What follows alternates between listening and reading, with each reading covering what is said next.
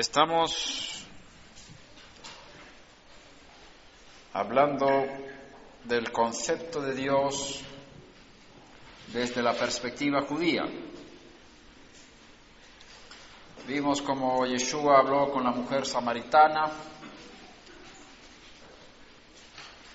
Vosotros adoráis lo que no conocéis. Nosotros adoramos lo que conocemos porque la salvación viene de los judíos. Nosotros los judíos conocemos a nuestro Dios y aunque otros pueblos no lo conozcan bien, puede que estén adorándolo, como en el caso de, los samaritanos, pero no conocen a Dios como lo conocen los judíos. Y dice Rab Shaul, pues lo que vosotros adoráis sin conocer, eso os anuncio yo. Vimos los trece principios de fe de Rambam y hablábamos del libro Guía de Perplejos y como yo había sacado la base de la enseñanza de estos días, de este libro, por supuesto él no habla como yo del Mesías Yeshua, pero los conceptos de ese libro son la base de esta enseñanza.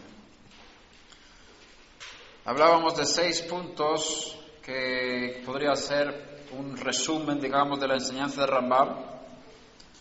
El primer punto es que el, el Eterno bendito sea es absolutamente uno y no compuesto de ninguna manera. Hablábamos de la oración diaria de los judíos Shema Israel, Hashem es nuestro Dios, Hashem es uno. Y, Juan capítulo 17, versículo 3, Yeshua está hablando con su Padre Celestial diciendo, y esta es la vida eterna, que te conozcan a ti, el único Dios verdadero, y a Yeshua Hamashiach, a quien has enviado. Yeshua en su oración a su Padre está diciendo, tú, Padre, eres el único Dios verdadero. Él no está diciendo, esta es la vida eterna que crean en la Trinidad. Está diciendo, esta es la vida eterna que te conozcan a ti, el único Dios verdadero. Punto. Y a Yeshua HaMashiach al que tú has enviado. Yeshua no incluye a Yeshua HaMashiach en el único Dios verdadero. Está orando al único Dios verdadero. Y si él, él fuera parte de ese único Dios verdadero, estaría orando a sí mismo. ¿Verdad? El profeta Zacarías dice en su capítulo 14, versículo 9, y el Eterno será rey sobre toda la tierra. Aquel día el Eterno será uno y su nombre uno, o, y uno su nombre, según la versión de las Américas. Con otras palabras, parece ser que su nombre no es uno ahora, y Él no es uno en la tierra.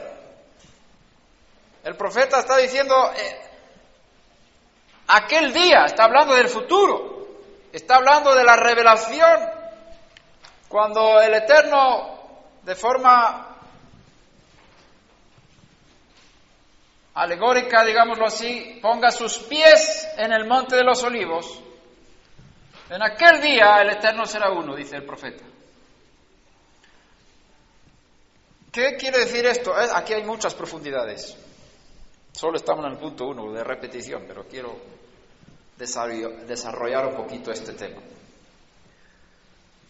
El Eterno es uno. Su nombre será uno, dice, la, dice el profeta. ¿Qué quiere decir entonces que su nombre no es uno ahora? Los rabinos explican una de las explicaciones de los rabinos es que el Eterno se presenta con muchos nombres. Conocemos muchos nombres de Él, ¿verdad?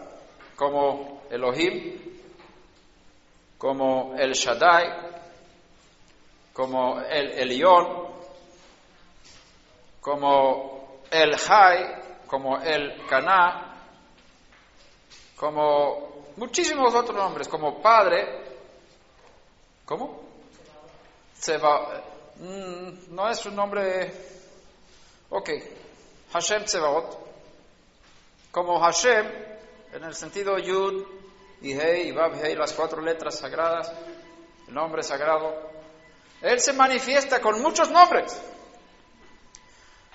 Y según Rambam, todos los nombres que tiene el Eterno son limitaciones, no revelan su esencia, no revelan cómo Él es, revelan acciones en este mundo. Es decir, si Él se llama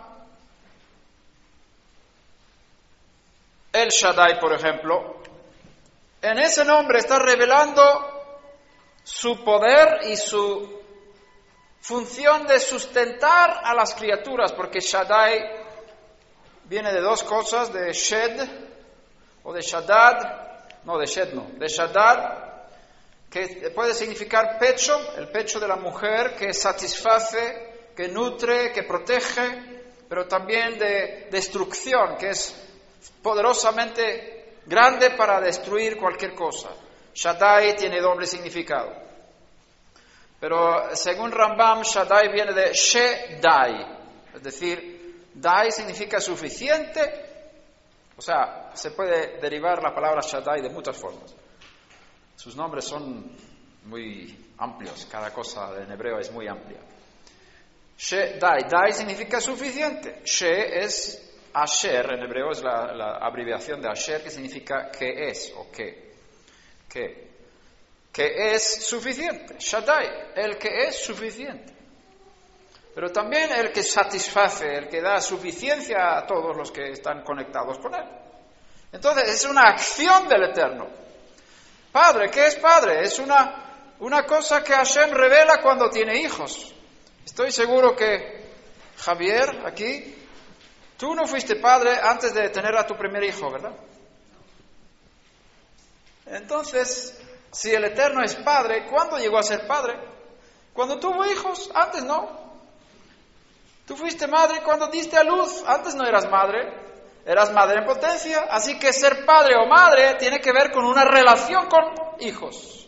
Lo mismo el Eterno tiene el hombre padre, y es porque en ese nombre hay una relación con las criaturas, los hijos que hay en este mundo, que pueden relacionarse con Él como Padre. Pero Padre, Él no es Padre en sí mismo. Así que Padre no revela como Él es en sí, revela una función de Él cara a la creación. No sé si me entienden. Me están mirando con una cara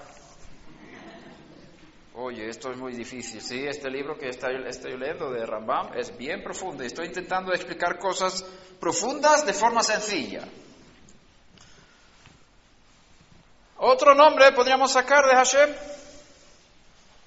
Elohim, por ejemplo, es uno de los nombres más importantes, se usa más de alrededor de 2500 veces en toda la escritura. Elohim. Elohim viene de Eloa, que a su vez viene de Él, Él significa poder, Él también significa poderoso, es decir, Dios. Eloa es una ampliación de esto y Elohim es la ampliación final, digamos, más, más grande todavía. Elohim tiene que ver con poder. Por eso está escrito, Bereshit bara Elohim et hashamayim et haaretz. Elohim se manifiesta en la creación. Él creó el cielo y la tierra. Es Elohim que creó los cielos y la tierra, no Adonai, no El Shaddai, no Abba, no otro nombre. Él se revela primero en la creación como Elohim.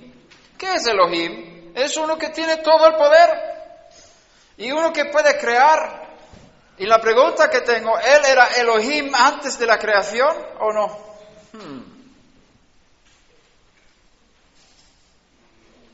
¿Él es Elohim en sí mismo o es solamente cara a la creación? Se puede uno preguntar. Entonces, Elohim revela su función como creador, como juez. Por eso en Israel los jueces de Israel son llamados Elohim. Los ángeles también son llamados Elohim porque tienen una delegación de gobernar y mostrar el poder del Todopoderoso. Y como jueces también hay cortes celestiales. Hay una corte celestial que decide sobre la tierra. Entonces, todos estos nombres con los cuales el Eterno se revela en esta creación le limitan. Cada nombre, cada nombre le limita a una función. Por eso, ninguno de los nombres expresa lo que Él es en sí. Solamente expresan lo que Él hace con nosotros o con la creación. Cada nombre de Hashem revela lo que Él hace. Por lo tanto, los nombres hablan de acción, no de ser.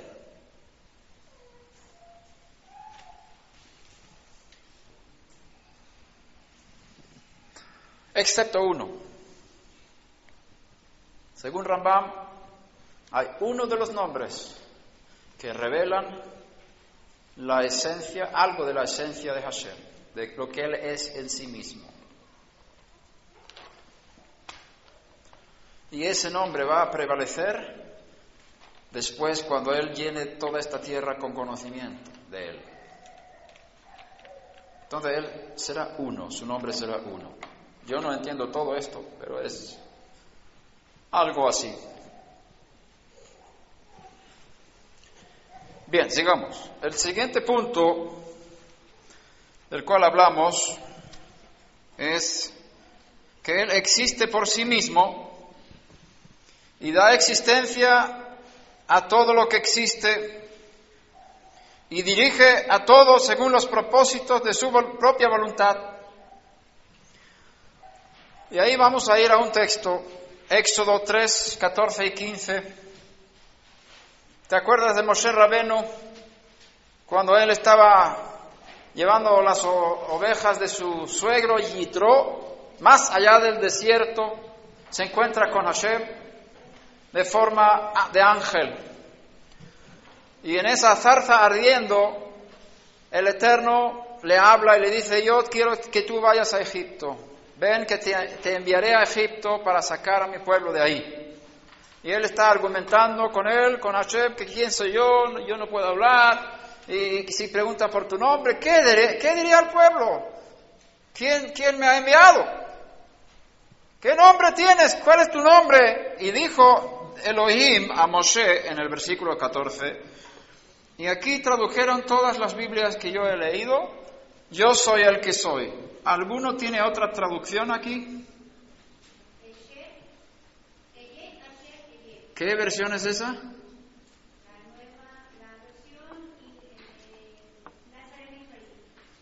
Nazarena israelí. No conozco. Eh, ahí no se tradujo, sino se escribió las forma, la forma hebrea como Hashem habló, y también lo encuentras en Peshita. Habla de Ehie, Ehie, Asher Ehie. O sea, no es una traducción, es una transliteración del nombre, de lo que él dijo. Y vamos a explicar esto un poquito más. ¿Cuántos conocen este, qué significa Ehie? ¿Alguien sabe qué significa Ehie? Bien.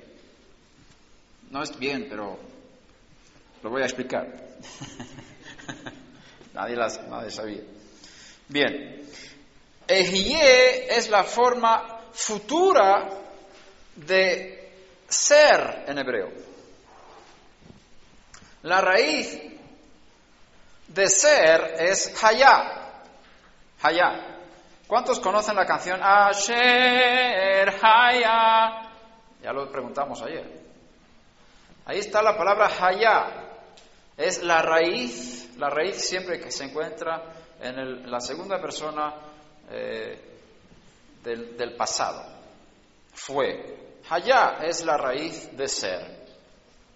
Pero esta palabra aquí es ejiye. Y eso es una forma del futuro. Yo seré. Yo seré. Una traducción literal de lo que él dijo a Moshe Rabenu sería, yo seré el que seré. No, yo soy el que soy, porque el verbo no está en presente. Soy en hebreo no se usa. Soy o estoy no se usa. El verbo ser o estar, que en hebreo es el mismo, en español, en castellano hay dos, dos verbos, ser y estar, pero en hebreo es uno solo. Como en inglés, to be. Y todas las lenguas que yo conozco no tienen la división como la tiene el castellano de ser y estar. Todos tienen un solo verbo para las dos cosas. Y qué difícil fue para mí aprender la diferencia entre ser y estar cuando estudié español pero ya estoy manejándolo más o menos. Entonces, en hebreo tú no dices yo estoy aquí. No se dice en hebreo estoy. El verbo ser o estar en presente no se usa. Se dice solamente yo aquí. Ani po, en hebreo. Atasham, tú allí. ¿Qué significa tú estás allí? Pero no dices estás. El verbo ser o estar no se usa en presente. Entonces, qué raro que tradujeron esto yo soy el que soy, porque no se usa soy en presente. Por ejemplo, yo soy Ketriel. Ani Ketriel. No dice, no digo yo soy, sino yo Ketriel. ¿Qué significa yo soy Ketriel? En hebreo no se usa ni soy, ni es, ni son, ni están, ni estoy, ni estás. Nada de eso presente. Se salta sobre el verbo. Ok, fue una pequeña lección de hebreo. Bienvenidos al hebreo.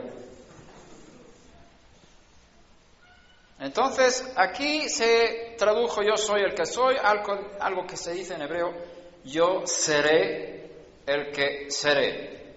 ¿Qué quiere decir eso? Según Rambam, aquí Hashem está hablando de su esencia, de cómo es en sí mismo, por eso usa el verbo ser como base. Y cuando Él dice yo seré el que seré, está diciendo yo existo por mí mismo. Él lo traduce así. Yo existo por mí mismo. ¿Por qué lo dice así?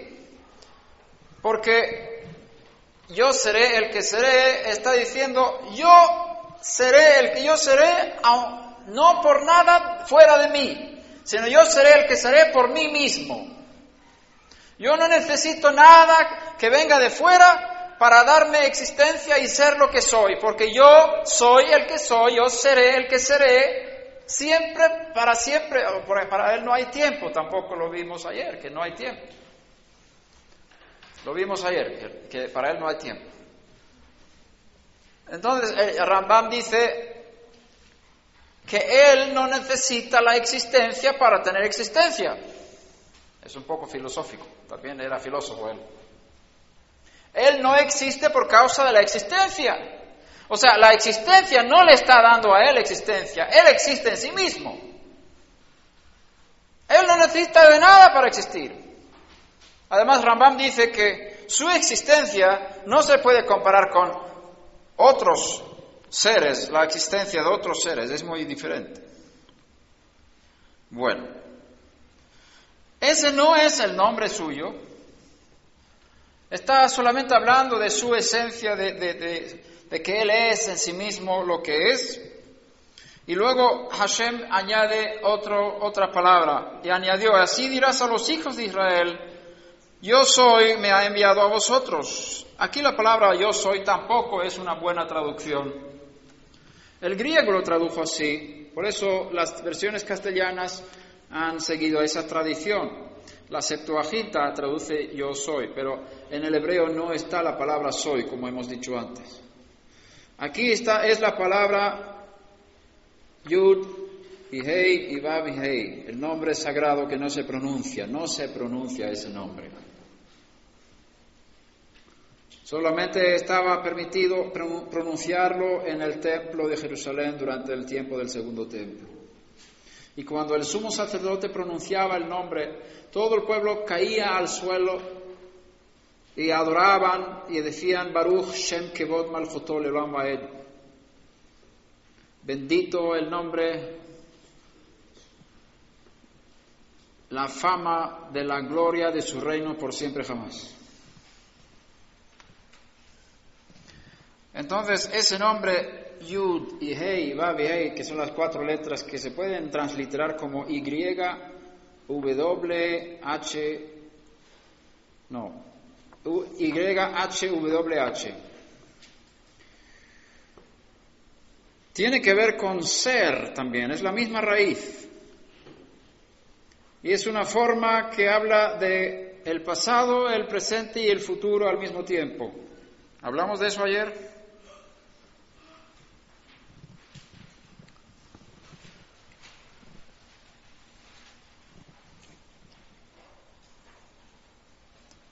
Hashem me ha enviado a vosotros, dijo además Dios a Moisés, así dirás a los hijos de Israel, el Eterno, que es una buena traducción, no es, no es perfecta el nombre sagrado, porque como tiene que ver con ser, y ser ayer, hoy y mañana y para siempre, el Eterno es una forma, una manera de traducir ese término.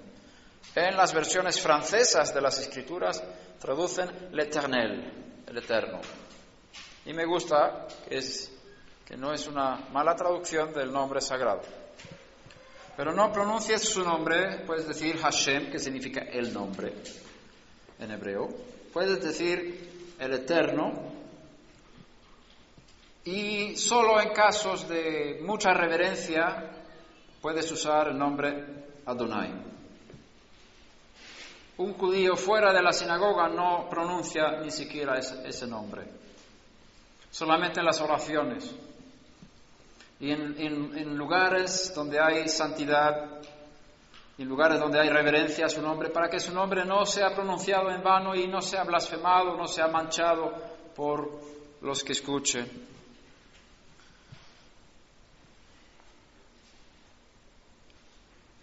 Dijimos que Él existe por sí mismo, lo hemos visto aquí en la revelación, en la zarza ardiendo.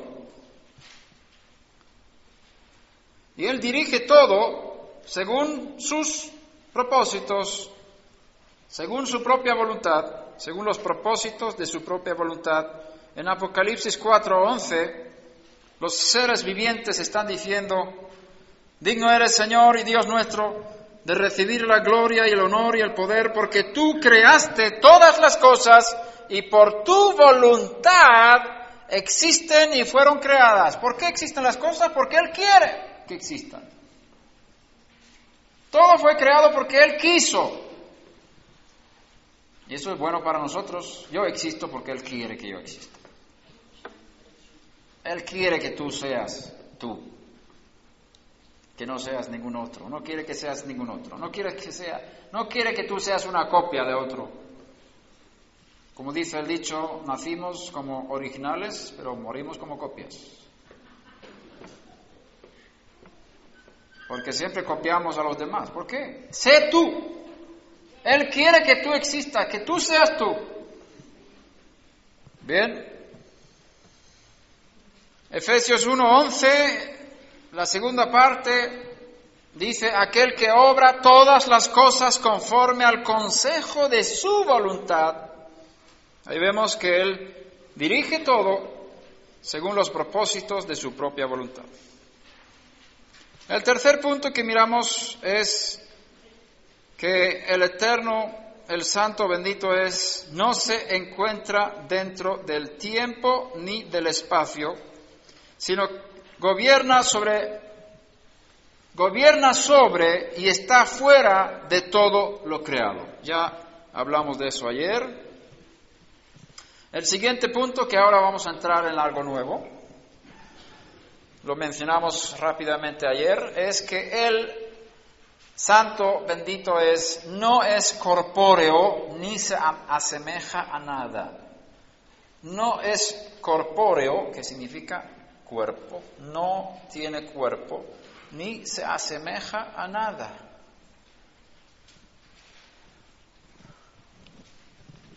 En Deuteronomio 4:12 dice, dice Moshe Rabenu al pueblo, entonces el Eterno os habló de en medio del fuego. ¿Oísteis su voz? Solo la voz, pero no visteis figura alguna, no visteis figura alguna. Y vuelve a repetir lo mismo en el versículo 15. Así que guardaos bien, ya que no visteis ninguna figura en el día en que el Eterno os habló en Joreb, de en medio del fuego.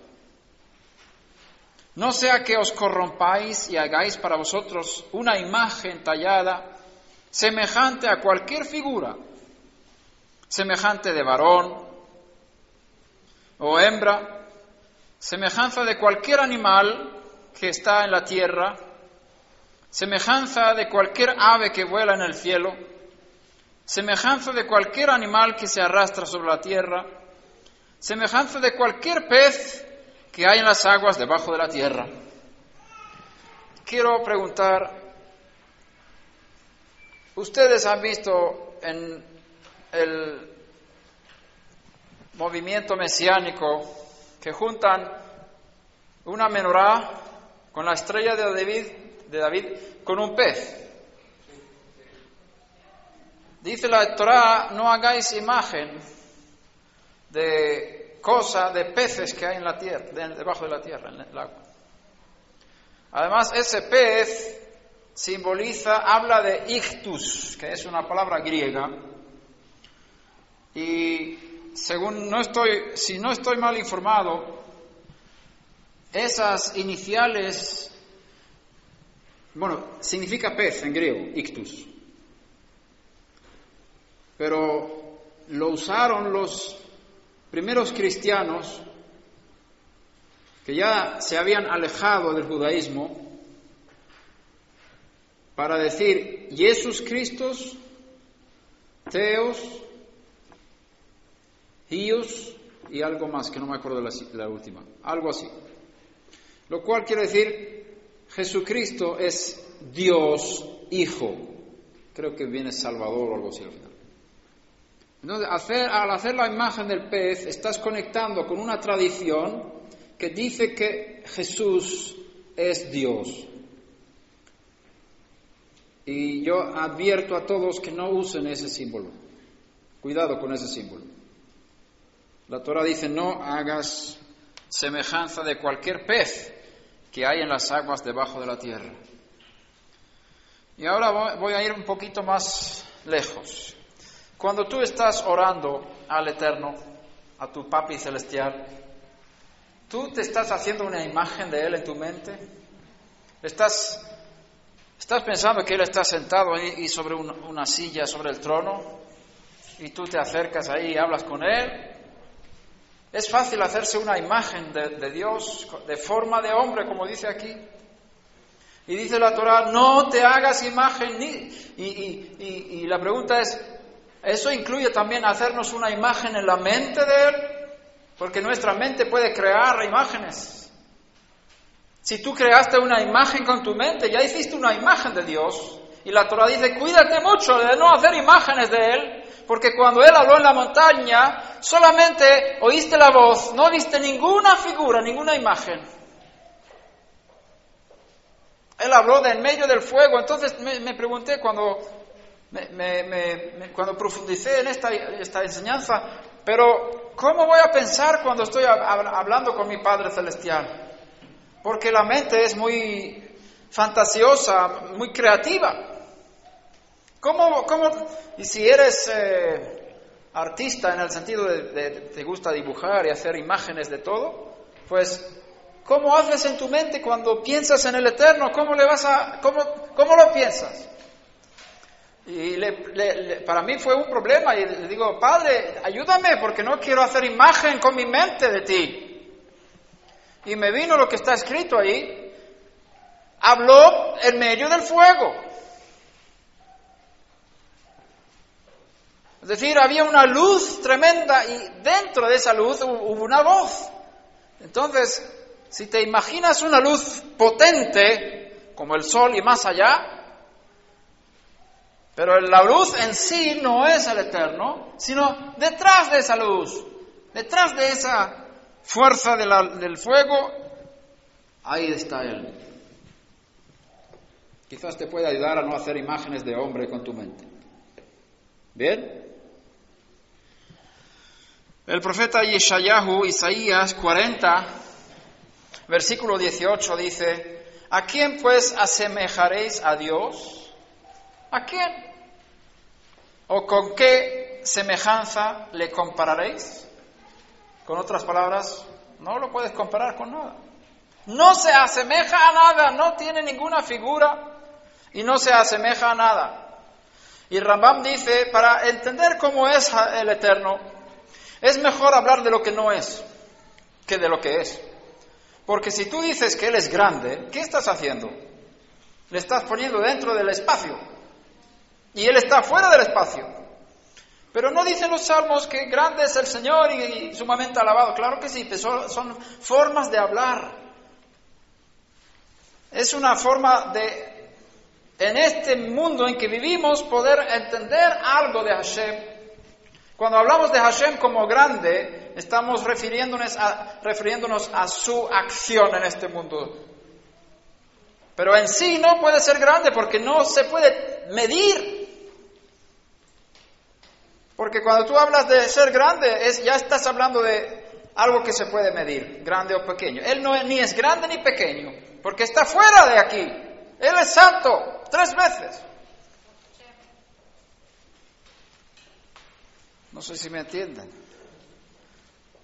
Padre, abre nuestros espíritus para entender. Danos espíritu de revelación y de, sabiduría para un mejor conocimiento de ti.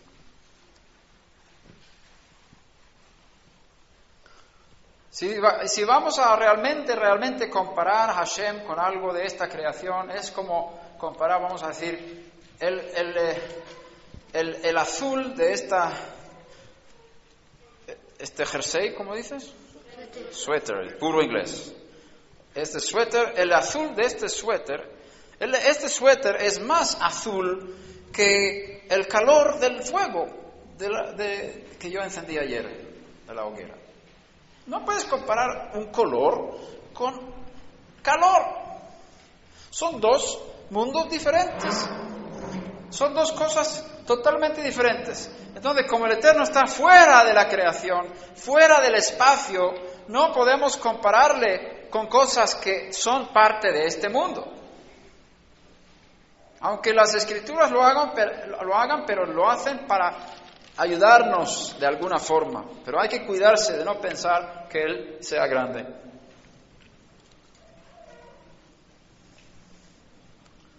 Bien.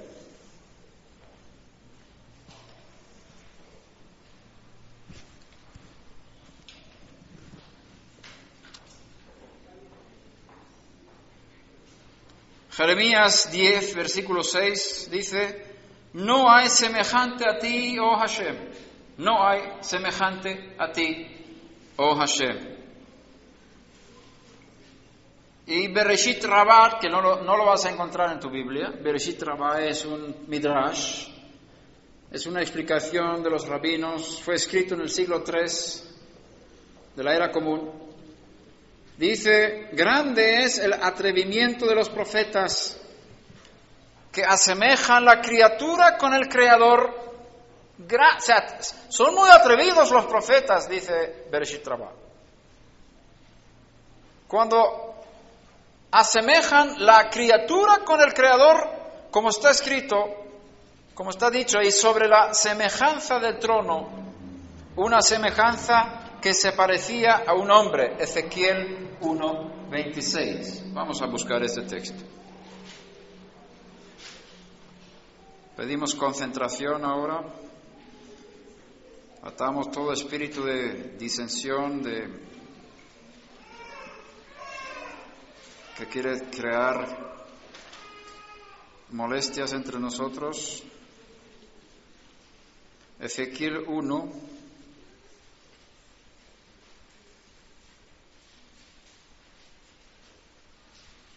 veintiséis. Y sobre el firmamento, Ezequiel está viendo una imagen aquí, una visión. Y todo el capítulo habla de una visión, una revelación del Eterno tremenda para el profeta. Y también Isaías tuvo una cosa semejante en el capítulo 6, que hablamos un poco de ayer. Vi al Señor sentado sobre un trono alto y sublime, y sus faldas llenaban el templo, y había ángeles alrededor con dos, y tenían seis alas cada, cada serafín, con dos cubrían sus rostros, con dos cubrían sus pies, y con dos volaban. Lo hablamos un poco ayer. Estas visiones que vieron los profetas fue algo muy común para los profetas de Israel. Y el profeta Ezequiel está escribiendo aquí lo que él ve. Y sobre el firmamento que estaba por encima de sus cabezas había algo semejante a un trono. Eh, ten en cuenta que aquí no dice que había un trono. No dice, eh, no sé si dice así en la Reina Valera, algo semejante a un trono.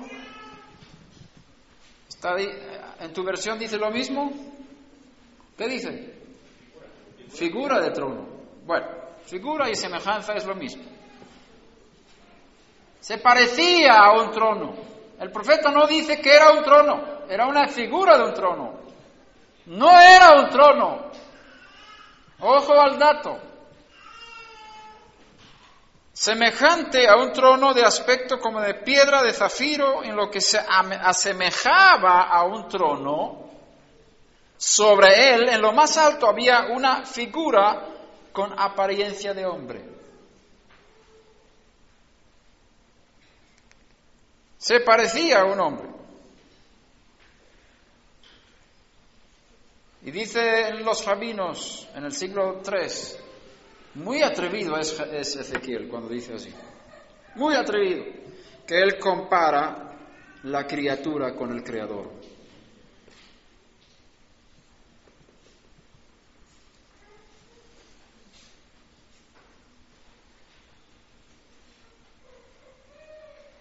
Entonces, Ezequiel no vio al Eterno, vio algo que era semejante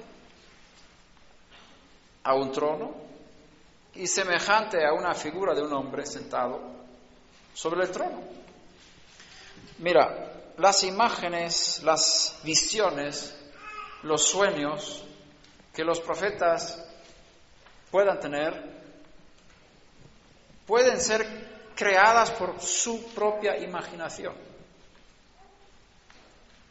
Para explicar verdades espirituales que son más profundas, que son difíciles de entender sin tener imágenes para entenderlas. Por eso Yeshua dijo a Nicodemo, si yo te hablo de las cosas de la tierra y no me entiendes, ¿cómo te voy a hablar de las cosas del cielo? Es decir, las cosas de la tierra y de esta creación nos han sido dadas para entender algo de lo que hay ahí arriba. Pero no es lo mismo. Cuando habla de trono, no es que tenga una silla, el Eterno, y se sienta sobre esa silla porque no puede estar en el espacio. Porque una silla, un trono, tiene una medida. Y, en el, Hashem no está limitado al espacio. Ahora, cuando se habla de que Él está sentado sobre un trono, es una forma figurativa de hablar del reinado del Todopoderoso.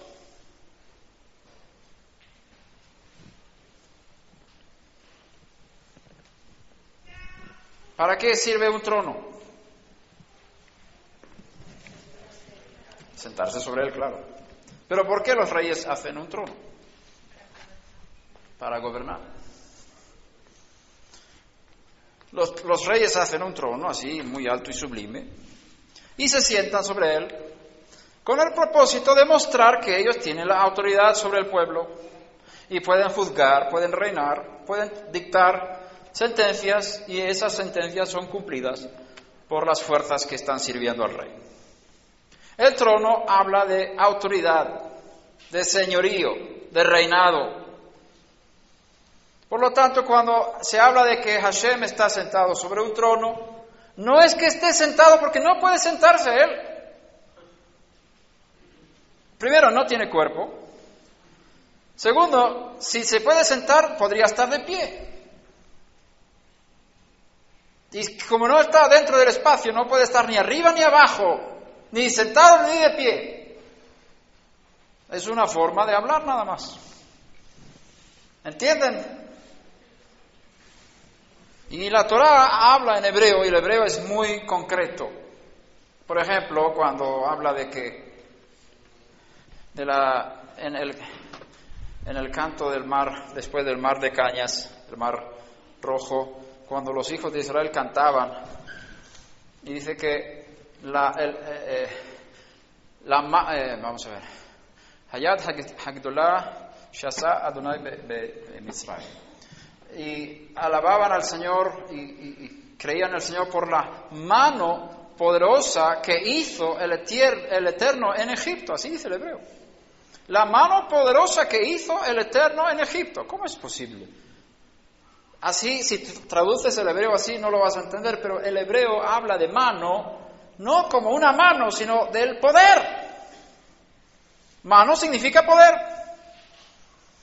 Por eso el hebreo lo expresa de forma muy, muy de aquí, muy literal, muy corporativo, corporal, no corporativo muy de este mundo. Y la Torah habla el lenguaje de los hombres para hablar de cosas profundas espirituales. Por eso cuando dice, y vieron la mano poderosa del Eterno en Egipto, que el Eterno hizo en Egipto, se puede traducir, y vieron el poder con que el Señor se manifestó en Egipto, o algo así. ¿Me entiendes? Así que mano no significa que Él tenga una mano. El Eterno no tiene mano. No necesita mano.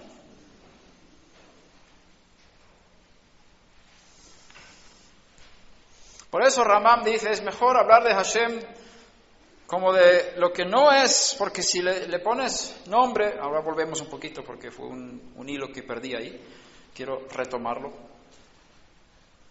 Todos los nombres limitan al Eterno, por lo tanto, cuando dices que el no es, es más fácil de entender lo que es.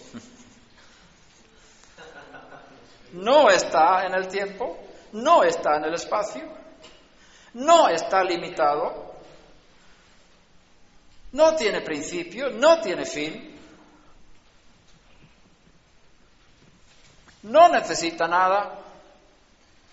Hay una expresión en el judaísmo que es Ein Sof, Ein Sof, que expresa, se traduce como sin límite o sin fin. Ein Sof es un concepto de Dios muy, muy maravilloso. Ein Sof. El Ein Sof podríamos llamarlo en español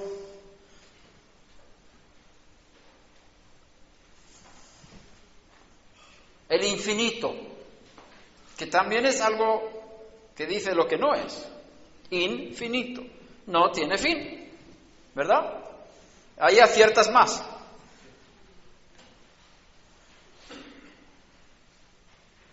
El infinito. Todo lo que sabemos del infinito es lo que Él ha revelado.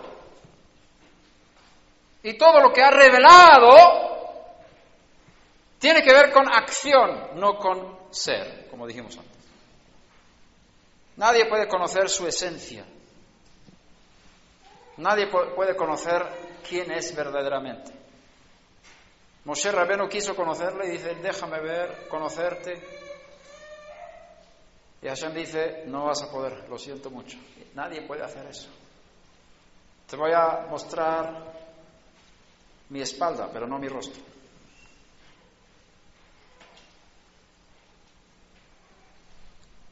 Nadie puede ver mi rostro y vivir. Nadie puede verme y vivir.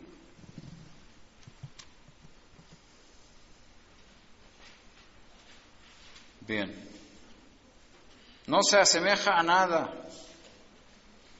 ¿Cómo es posible que Moshe Rabeno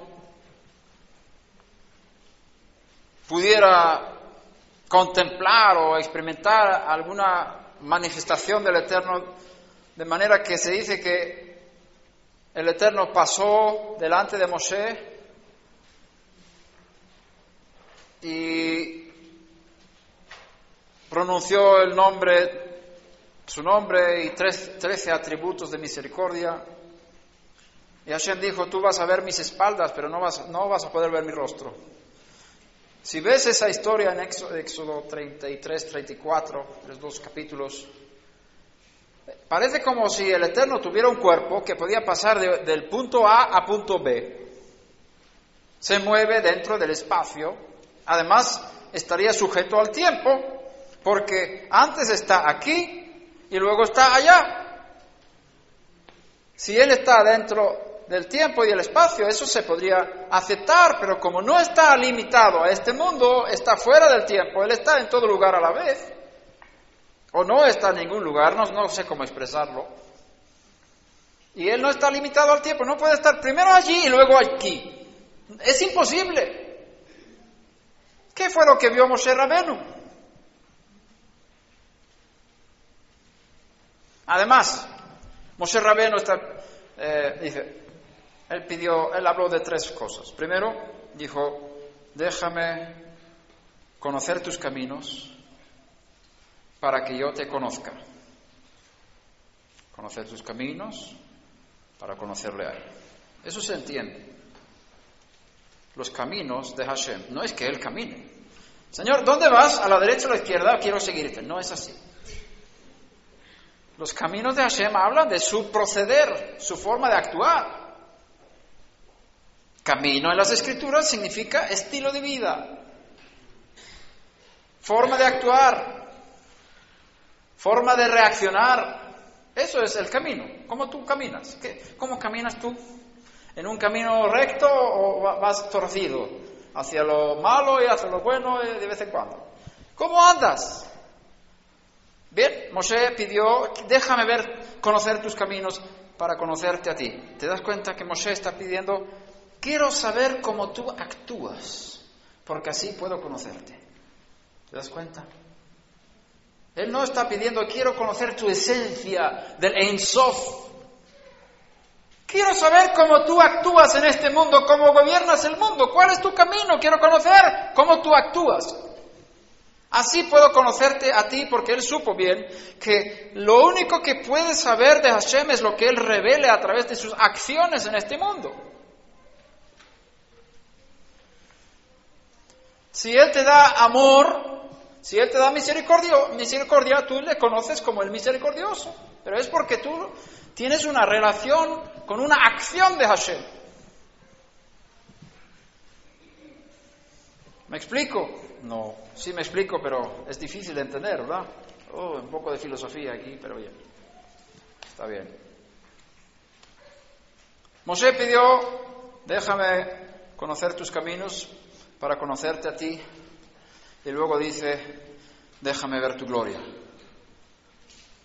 Déjame ver tu gloria.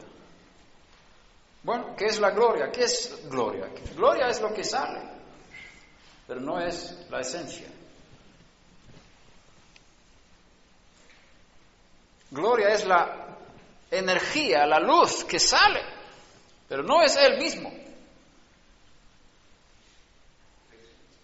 No es su esencia, su gloria. Es su presencia, se podría llamar.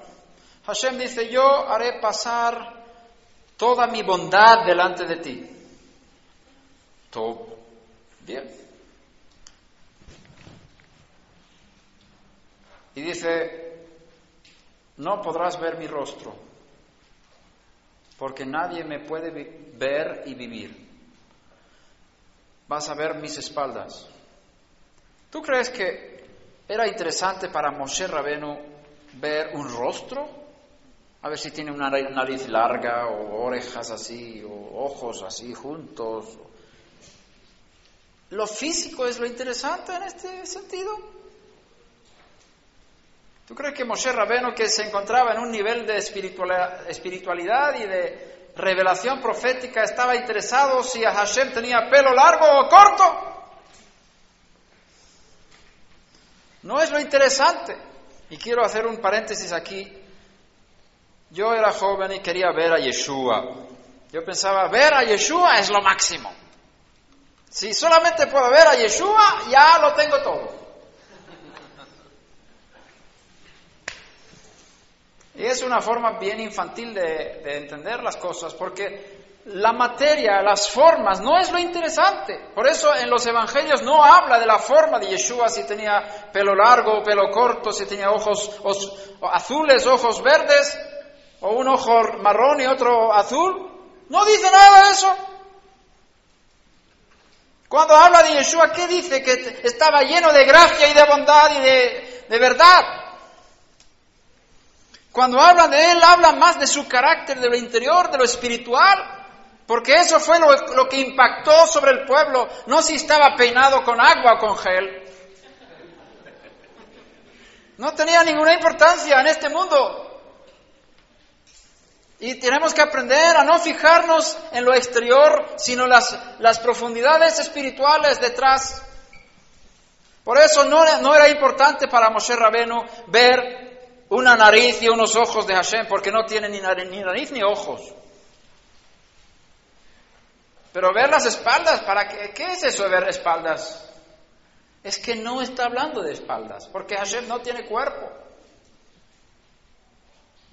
Está hablando bueno, ¿de qué está hablando? Rambam tiene una larga explicación de eso. Y Onkelos tiene otra larga explicación. Bien complicado. Y voy a intentar de bajarlo al nivel para que todos puedan entender esto.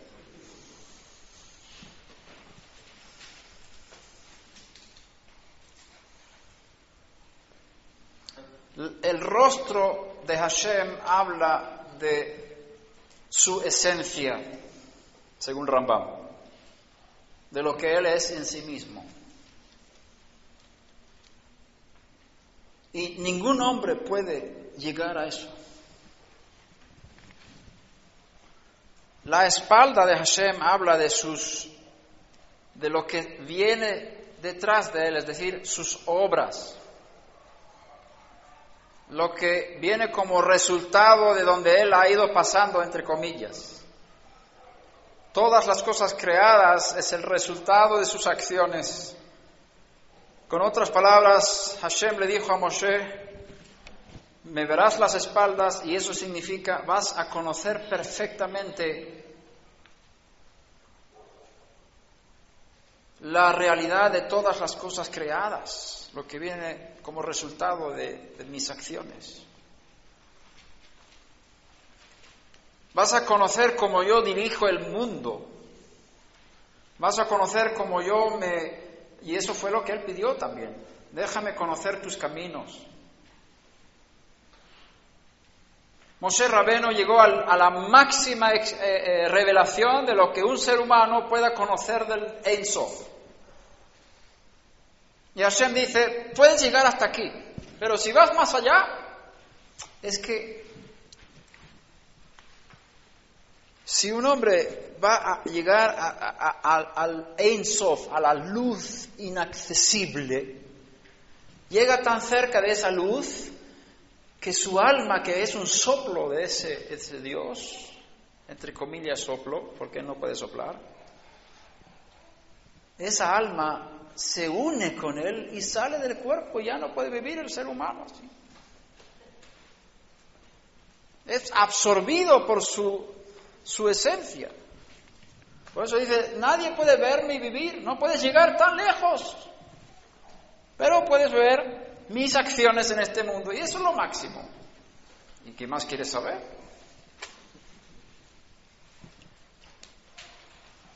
La pregunta es, ¿qué fue lo que vio Moshe Rabenu?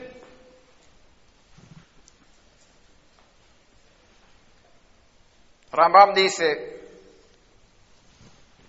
hay tres opciones. ¿Qué pasó allí en el monte?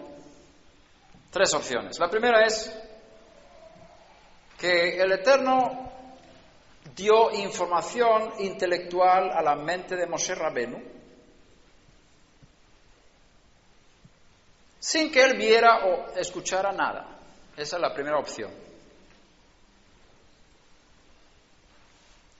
Porque cuando tú estás en un nivel espiritual muy alto, tú no necesitas ni oír ni ver. Eso es de los niños.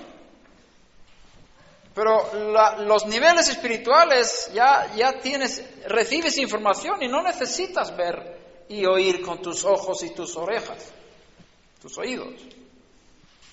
Porque la información pasa directamente a tu mente, a tu espíritu, y es una transmisión espiritual de las cosas. Eso puede haber sido así, dice Rambam. O sea, cuando habla de que Hashem pasó allí, no fue nada físico, sino solamente intelectual, dentro de la mente de Moshe Rabbeinu. Es muy probable. Luego sigue diciendo la segunda opción. Y esta es la que mantiene los que es el que tradujo eh, el Humash, los cinco libros de Moisés, el Pentateuco, los tradujo al arameo. Él vivió el año 35 hasta 140, creo que más o menos, de la era común. Entonces él dice, sí hubo una cosa creada, unas luces y una manifestación creada por Hashem, como si fuera un ser que pasó de un lado a otro. Y Moshe pudo ver esa creación en las espaldas y a través de la contemplación de ese ser creado o esa imagen creada por Hashem, él pudo tener más revelación acerca del Eterno. La tercera opción es que, que, también escuchó una voz, porque dice Hashem clamó diciendo, Hashem, Hashem, dio eh, el Rahum Behanun Erechapaim Veram Geset Bemed. Eh, a ver cómo es en español. Eh, Dios misericordioso y. A ver, ayúdame. ¿Te acuerdas? Sí, las tengo tú. Bueno. Pero en español. Todopoderoso, misericordioso, piadoso, largo en paciencia, tolerante en la furia, abundante en bondad, verdadero, que, concede favores a dos mil generaciones, que, carga con faltas por interés, carga con faltas por maldad, que carga con faltas por descuido y limpia. Bien, son trece atributos de misericordia. Y de ahí vienen los trece puntos de Ramán, porque trece es un, número fantástico, habla del Eterno. Entonces, podía haber escuchado esa voz diciendo estas palabras. Es también probable. Pero vuelvo a repetir, lo importante no es escuchar. ¿Sabes por qué el pueblo oyó audiblemente la voz del Eterno desde la montaña? Necesitaban oír esa voz, necesitaban ver chispas de fuego, necesitaban eso porque tenían un nivel espiritual bajo. Así que si tú buscas este tipo de manifestaciones y tú, digamos, quieres mantener tu fe sobre manifestaciones de esta clase, tú tienes un espíritu infantil. Estás en un nivel bajo espiritual.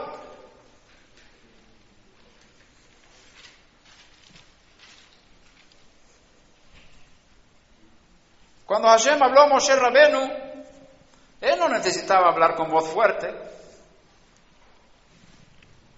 Yo no creo que Moshe necesitaba ver ni oír nada con sus ojos y oídos. Pero quizás podemos decir, el espíritu tiene ojos y el oído tiene ojos, digo, el espíritu tiene oídos.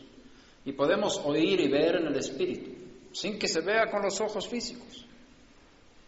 Las cosas espirituales se pueden percibir a través del espíritu directamente, sin ver nada con los ojos.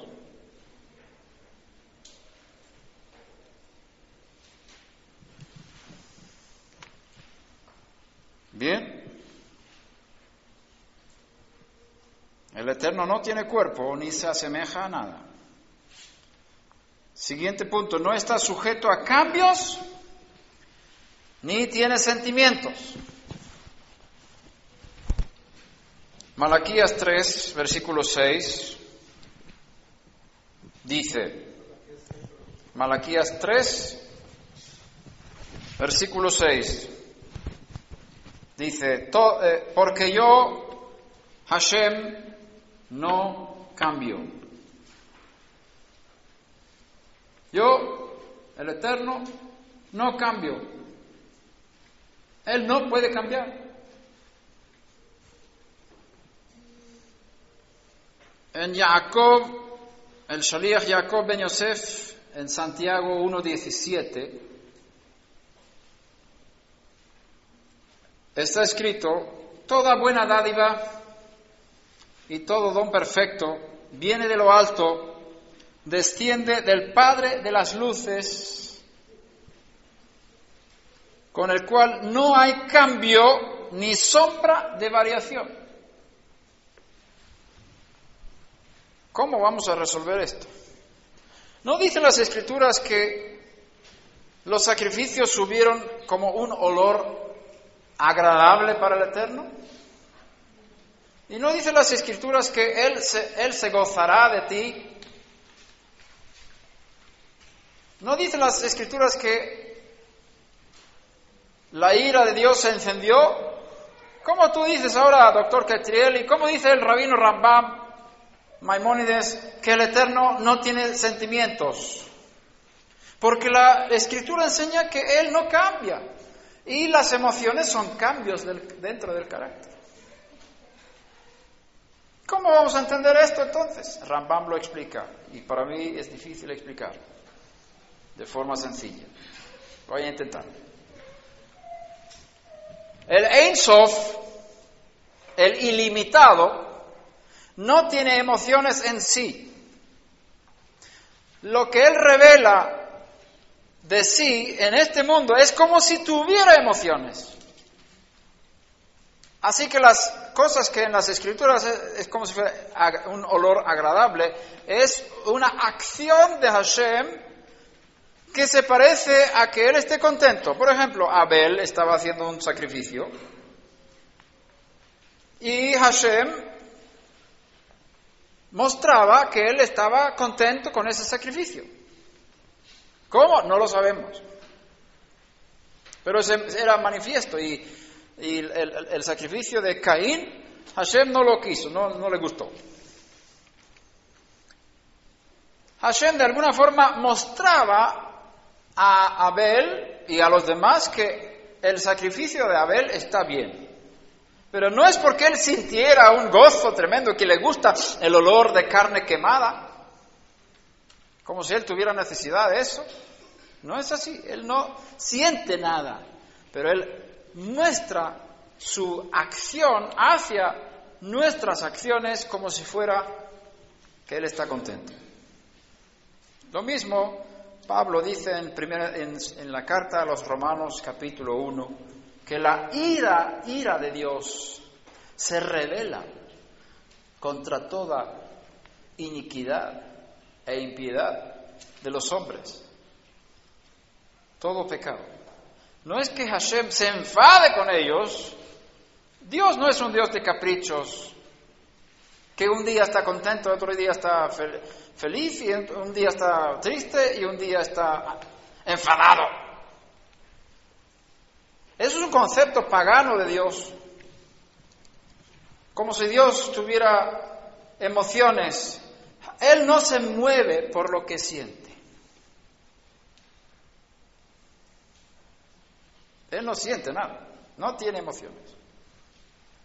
Cuando yo vi esto hace 15 años en este libro, no me gustó. Pero ¿cómo es eso? Entonces Dios se convierte en un un robot, no sé, un palo, o una piedra, o nada. Impersonal, no puede ser. Y no pude leer, no pude seguir leyendo el libro, hasta hace poco.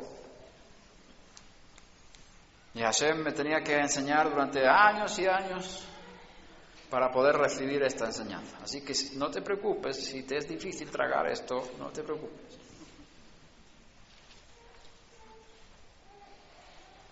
Rambam está hablando de lo que Ein Sof es en sí mismo, el, eterno, el ilimitado, el, eh, infinito es en sí mismo. Él no cambia. Él es el que es todo el tiempo. Ahora, sus manifestaciones en este mundo pueden ser semejantes a emociones, pero no es porque Él tenga cambios dentro de Él mismo.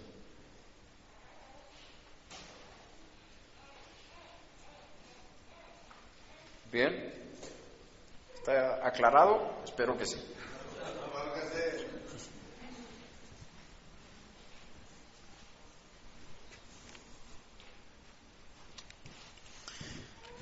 Siguiente paso, siguiente punto. No, no, no puedo ir al siguiente punto. Porque aquí tenemos que aprender a relacionarnos con el Eterno a base de principios. El Eterno se dirige en este mundo, dirige este mundo con dos principios. El principio de la justicia y el principio de la misericordia, de la gracia. No, no misericordia, sino gracia. Justicia y gracia. Son dos emanaciones que salen del Ein Sof. Dos formas de actuar en este mundo. Él creó el mundo con el principio de justicia, porque dice Bereshit bara Elohim. Elohim es el nombre de la justicia. Y a través de su nombre que él habló sobre Moshe Rabeno en el monte, los trece atributos de misericordia o de gracia, es el nombre Hashem, el nombre Yud y Hei Entonces muchas veces cuando aparece ese nombre tiene, tiene relación con gracia y misericordia. Entonces, la justicia es lo primero. Él dice, tiene que ser así y no puede ser así. Cuando las personas pecan, quiebran lo justo, lo recto y lo correcto de Hashem. Y ahí el Eterno puede manifestar su misericordia y su perdón. Gracias al Eterno que Él manifiesta esa área. Sale de Él misericordia. Y para mí la, la manifestación más poderosa de la justicia y de la gracia de Hashem se une en un evento de la historia, el más crucial de toda la historia. Es cuando Yeshua muere en el madero. Es cierto que el Eterno juzga el pecado, el pecado merece un castigo, el pecador merece morir. Y como Él puede saltar de esas normas para perdonar al pecador sin dejar de ser justo, es una cosa difícil de entender si no entiendes el sacrificio de Yeshua. El sacrificio de Yeshua es la única base sobre la cual el Eterno pueda ser justo y misericordioso a la vez. ¿Por qué? Porque Él tiene que castigar el pecado. Si no castigara el pecado, no sería justo. Pero no te quiere castigar a ti, pero tiene que castigar tu pecado.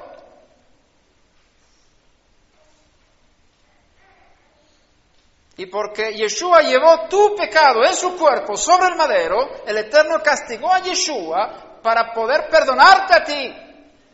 Entonces, Él es justo porque castigó a Yeshua. Y Él es misericordioso porque te perdonó a ti. Bendito sea su nombre. En la muerte de Yeshua se manifiesta la máxima expresión de la justicia y la misericordia de Hashem para con los hombres. Por eso Pablo dice, con la muerte de Yeshua ahora, en este tiempo, ha mostrado su justicia. Porque antes perdonaba a los hombres. Pero ¿cómo puede perdonar porque sí, si, si el pecado requiere un castigo? ¿Te, ¿Te das cuenta? Alguien tiene que morir. Y hubo uno que murió por ti. Así Hashem sigue siendo justo. Y puede mostrar misericordia y perdón siendo justo. Baruch Hashem. Que significa bendito el nombre. Siguiente punto, no tiene imperfección ni, necesidad alguna, que es el último punto de los seis que tenía yo. Ni necesidad alguna, no tiene imperfección ni necesidad alguna. En 1 de Timoteo capítulo 6, versículo 15, la segunda parte hasta el 16, Está escrito primera de Timoteo 6, 15b. El bendito y único, único soberano, el rey de reyes y señor de señores, ¿quién será ese? El único que tiene inmortalidad, ¿quién es ese? ¿Quién es el único que tiene inmortalidad? El Ein Sof, Hashem. Hay uno solo que tiene inmortalidad. ¿Qué es inmortalidad? Que no puede morir. ¿Yeshua tiene inmortalidad? Si tuviera inmortalidad no podría morir. Después de ser resucitado por el Padre Celestial, el Eterno le dio una vida indestructible, pero eso no la tenía en sí mismo. Yeshua necesitaba un Salvador. Yeshua fue salvo de la muerte. El Eterno le salvó de la muerte y le dio vida eterna. Le hizo Señor, le hizo Mashiach. Eso dice Pedro en su prédica en Hechos. Entonces, Yeshua no es nada, nada de eso en sí mismo. Yeshua no es inmortal. Hay uno solo que tiene inmortalidad. Eso quiere decir que tu alma es mortal. El alma que peque morirá, dice la escritura. Los filósofos griegos enseñan que el universo es eterno y que el alma es eterna. Pero no es cierto. El alma puede morir. El alma puede ser destruido para no existir. Lo que hablamos ayer, ¿no? El único que tiene inmortalidad y habita en luz inaccesible. No dice aquí que es luz, pero habita en una luz, como si fuera la luz que cubre. Él está detrás de esa luz o dentro de salud, no sé qué decir. Muy difícil explicar y muy difícil entender, porque estamos tocando conceptos y, mundos que están muy lejos de nosotros. Habita en luz inaccesible, nadie puede llegar a esa luz. Inaccesible es porque no hay acceso allí, no puedes entrar ahí. Ningún ángel puede entrar en esa luz. a quien ningún hombre ha visto ni puede ver. A Dios no se puede ver, al Ein no se puede ver. Solamente se puede ver sus acciones en este mundo, igual que nadie puede ver el viento. Por eso Yeshua compara al Eterno con, con el viento. Dios es espíritu, que es viento, ruach en hebreo, espíritu, viento, lo mismo. Tú ves cómo se mueve, ves las acciones, pero no puedes ver el viento. No sabes ni de dónde viene ni a dónde va. No es que Hashem sea así, porque no puede venir ni, ni ir para allá. Y dice por eso Yeshua, así es todo el que es nacido del Espíritu. No dice así es el Espíritu. Hay que leer lo que está escrito. Hashem es espíritu. Dios es espíritu en el sentido para explicar de alguna forma lo que es. Es decir, no puedes ver a Dios, pero puedes ver las acciones, igual que del, del viento. Tú puedes ver las acciones del viento. Los barcos de vela pueden aprovecharse del viento. Los molinos de viento pueden aprovecharse del viento. Tú puedes ver una tormenta, puedes ver los árboles moverse y tú ves como el pelo se te pone todo feo cuando sales al viento. Tú ves muchas cosas como acciones del viento, pero no puedes ver al viento. Lo mismo con Hashem. No puedes verle a Él, pero puedes ver sus acciones. Y a través de sus acciones le conocemos. Sus caminos.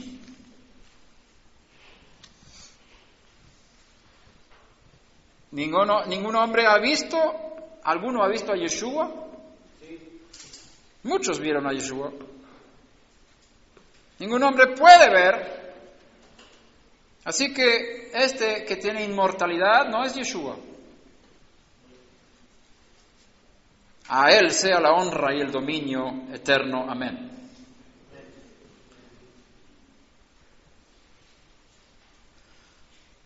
Hechos 17, versículo 24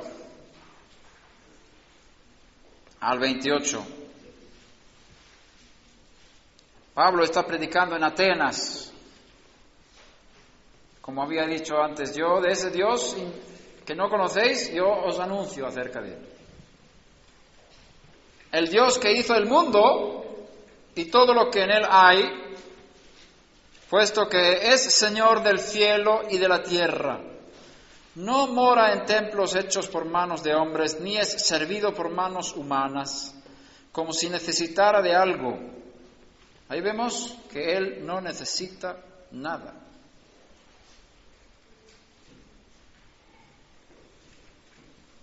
Él no tiene imperfección, porque una, un ser que necesita algo es un ser imperfecto. El Eterno no tiene imperfección, Él es perfecto, Él es suficiente en sí mismo. Él no necesita tus oraciones. Él no necesita tu alabanza. Él no se hace más grande cuando tú le alabas. Él no puede ser más grande. Tampoco puede ser más pequeño. Él no te necesita. No me necesita. No necesita de mi dinero. No necesita de mi servicio. Él está bien en sí mismo. Él existe en sí mismo. No necesita nada. Pero ¿cómo es posible que él diga entonces, y no lo tradujeron bien, mi pan, mi alimento diario, me ofrecerás por la mañana y por la tarde, un cordero de un año por la mañana y un cordero de un año por la tarde. Esa es mi comida, dice el Eterno. Así dice el hebreo. Pero los traductores no se atrevían a traducir así, porque Dios se vuelve muy pagano con eso como si necesitara de comer cordero en el sacrificio del templo. Es que el hebreo lo dice. Mi pan. Seréis escrupulosos en ofrecerme en su tiempo prescrito. ¿Quién necesita ese pan? Hashem. O, le gusta el olor de la carne quemada que hay ahí en el altar de, Jerusalén y se alimenta y se hace más contento con ese, ese olor. ¿Qué, concepto de Dios tenemos? ¿Por qué, ¿Por qué Él instituyó los sacrificios entonces? Es que los sacrificios no son para Él. Nosotros necesitamos alabarle. Nosotros necesitamos, es que Él se hace como si fuera,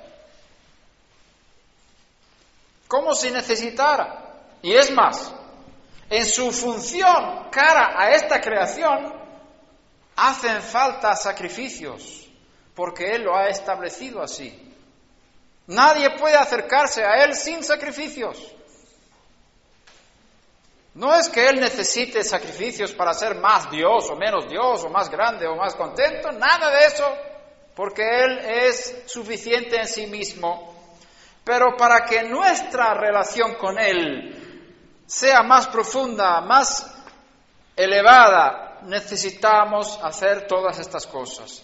Entonces, en un sentido, Él se ha hecho pequeño, Él se ha hecho depender de nosotros, porque Él quiere nuestra colaboración en este mundo, no para Él, sino para sus propósitos en esta creación.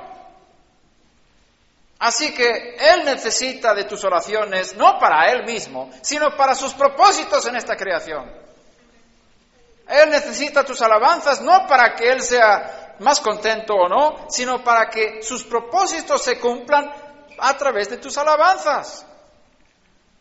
Él necesita los sacrificios en el templo de Jerusalén, no porque Él esté más contento con sacrificios, sino porque los sacrificios son necesarios para que Hashem pueda gobernar este mundo según los planes que Él ha hecho aquí, según sus planes para esta creación.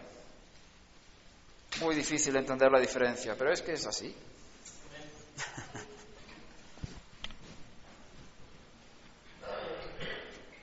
Lo bueno que podemos sacar de esto es que tenemos un Dios muy grande.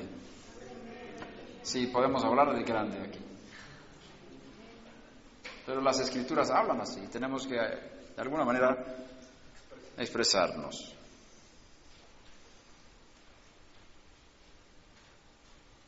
La escritura se acomoda al lenguaje humano.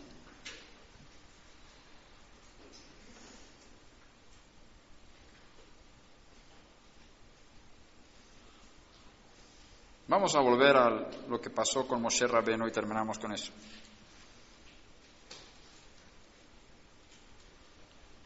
Vengan conmigo a Éxodo 33.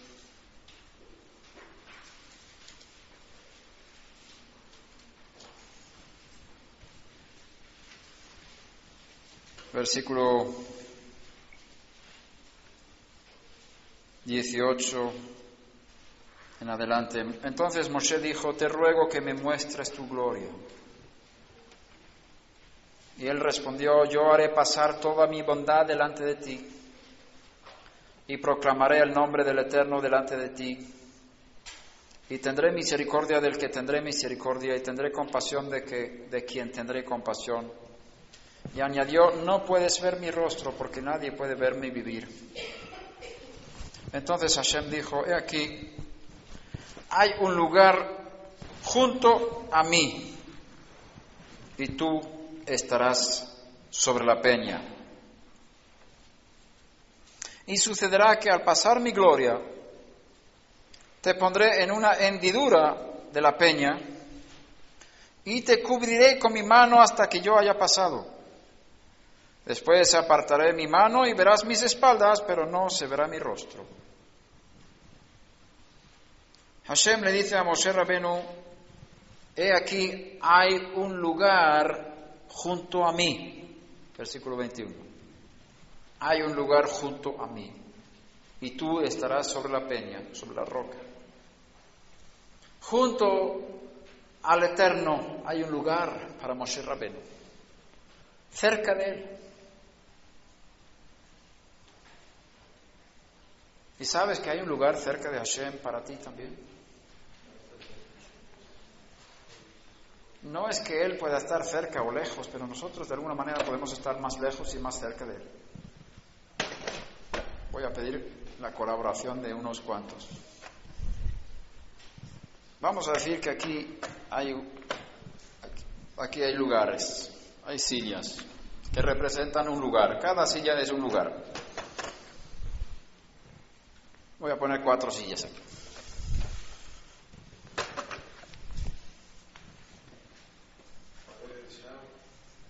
Entonces vamos a decir que el Eterno está aquí. Y junto a Él, cerca de Él, hay un lugar para ti, para ti, Moshe Rabenu. Entonces voy a pedir que tú vengas y te sientas ahí. No te asustes, no te va a hacer nada mal. junto a Hashem hay un lugar para ti. Este lugar es solo para ti, nadie más. Aquí hay un lugar para ti, hermano. Junto al Eterno hay un lugar.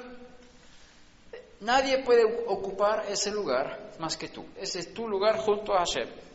Hablando de lo, que hay en, en, el mundo espiritual. ¿Tú quieres venir? Ve.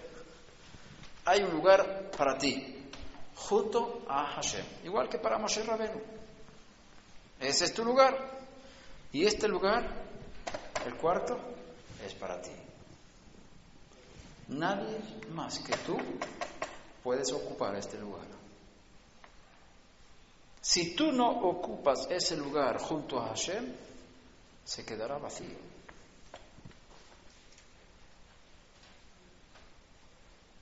Él ha creado un lugar para cada ser humano junto a sí.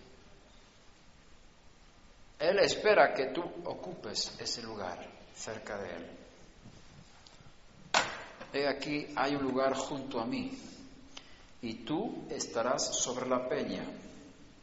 La peña es Yeshua, Mashiach, la roca. Si tú estás sobre Yeshua, alegóricamente hablando, tú descansas sobre Él, tú te apoyas en Él, tú te, fías de lo que Hashem ha hecho en Yeshua por ti, si estás sobre Yeshua en la roca, bien firme, tú puedes estar cerca de Hashem. Y Él espera que estés ahí. Ahora, quizás no debes estar sentado delante de Él, o puedes estar de pie, sentado. No es importante la posición del cuerpo, es una posición, es un lugar espiritual. Porque Hashem no está en este mundo de esta forma, pero espiritualmente podemos estar cerca de él y hay un lugar para cada uno de nosotros. Pueden tomar asiento, muchas gracias. ¿O quieren permanecer aquí junto a Hashem? Solamente para ilustrar. Y sabes que cada mañana el Eterno espera que tú te pongas delante de Él en la oración cada mañana te espera. Si tú no ocupas tu lugar por la mañana en la oración, ese lugar quedará vacío. Si tú no oras las cosas que Hashem ha puesto en tu corazón, nadie va a orar esas cosas, porque tú fuiste elegido por el Eterno para orar esas cosas que Él puso en tu corazón. Hay gente que me viene y dice, oh, doctor Ketriel, ora por mis hijos que están en la droga y tal y, que, y cual. Yo digo, yo puedo orar por, por ti Normalmente son mujeres que me piden de esta forma y es muy hermoso porque tienen pasión y compasión con sus hijos que están en problemas. Pero yo suelo decir, mira, los hijos tuyos están en tu corazón, no en el mío. Yo no siento lo que tú sientes. Yo no he parido a tus hijos. Tú eres la mejor persona para orar por tus hijos, mucho mejor que yo. No creas que el doctor Ketriel puede orar más que tú. Hashem te colocó en una, una posición cerca de él, en Mashiach, donde tú tienes que ocupar tu lugar y tienes que orar por las personas que él ha puesto en tu corazón. Y si tú no lo haces, nadie lo hace. Él te espera mañana por la mañana. No, que no se quede tu lugar vacío delante de él. ¿Bien? Muchas gracias, que Hashem os bendiga mucho, mucho.